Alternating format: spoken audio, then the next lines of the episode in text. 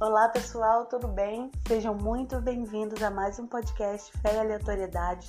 Meu nome é Giovana, eu estou muito feliz de tê-los aqui para poder compartilhar com vocês aquilo que o Senhor trouxe ao meu coração. E hoje eu gostaria de trazer uma reflexão a respeito da palavra sobre a vida de Raquel. Raquel e Isaac eram casados, isso se encontra no livro de Gênesis, então você pode ler lá. E tiveram dois filhos, Esaú e Jacó. Jacó já tem o nome de enganador porque ele segura o pé do irmão na hora do nascimento, eles eram gêmeos, então ele recebe o nome de enganador. E no decorrer da história, você vai ver que depois de um tempo, Jacó engana seu irmão mais uma vez, fazendo com que ele troque a primogenitura por um prato de lentilhas. E eu fiquei observando essas coisas e vários pensamentos me vieram à cabeça. E logo em seguida tem um trecho que fala sobre Raquel ter enganado seu marido Isaac quando ele era muito velho, estava cego, fez com que Jacó fosse abençoado pelo pai no lugar de Esaú. Esaú foi o primogênito, então ele tinha direitos à bênção do pai e a tudo que ele tinha e a tudo que Deus tinha prometido para o filho, para o primeiro filho. Só que Raquel viu que Isaac tinha o filho preferido e quis passar Jacó na frente porque Jacó era o filho preferido dela. E eu fiquei pensando, nossa, que mulher ruim. Às vezes a gente fica viajando na Bíblia. E depois eu continuei lendo a palavra, lendo a palavra, e chegou na parte do irmão de Raquel, Labão. E Labão engana o, o filho, o Jacó, quando ele vai casar com a filha, ele quer a Ruth como esposa, só que Labão faz ele trabalhar sete anos para conquistar a primeira filha, que é, que é Lia. E depois ele faz ele trabalhar mais sete anos para conquistar a mão de Ruth. Isaac é engan... e Jacó é enganado e precisa trabalhar mais sete anos. E eu pude perceber algo incomum nessas histórias.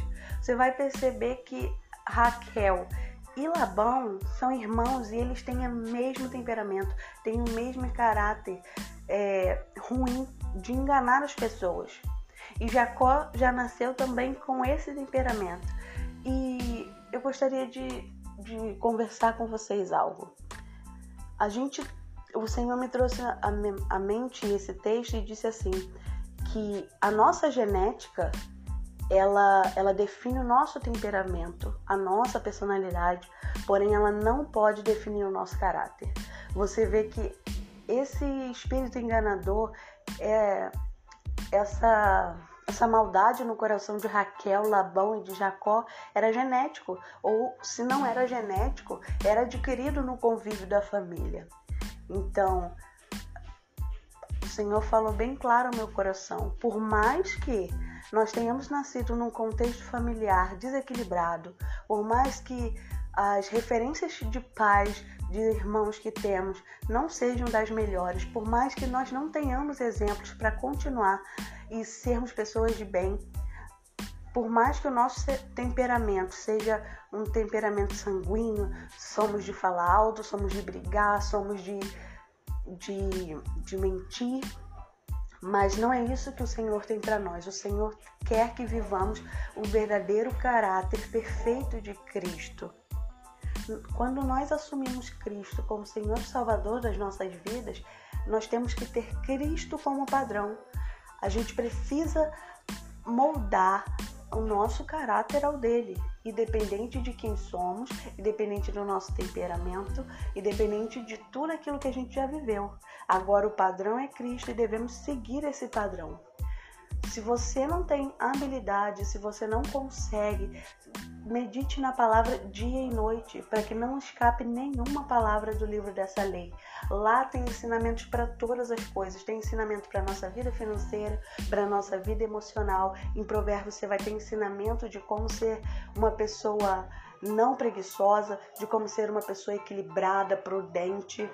Então você não tem desculpa. Não tem mais desculpa para você falar, ah, eu sou assim mesmo. Não, em Cristo você pode, você é aperfeiçoado à medida que você lê a sua palavra, a, à medida que o Espírito Santo vai moldando quem você é.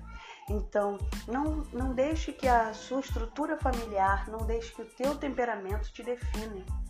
O que pode te definir é a palavra de Deus.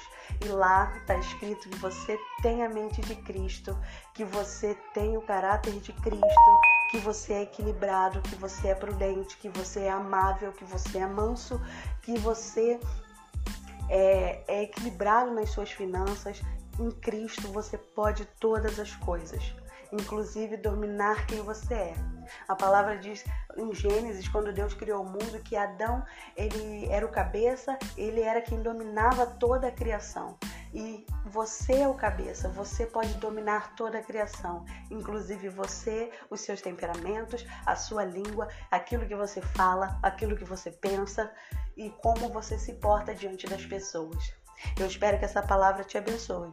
Eu espero que isso não, não caia como um peso no seu coração, mas que você reflita, porque Cristo está disponível para te ensinar qual é o verdadeiro caráter. Tá bom? Um beijo a todos vocês. Eu espero vocês no próximo podcast. Um grande beijo.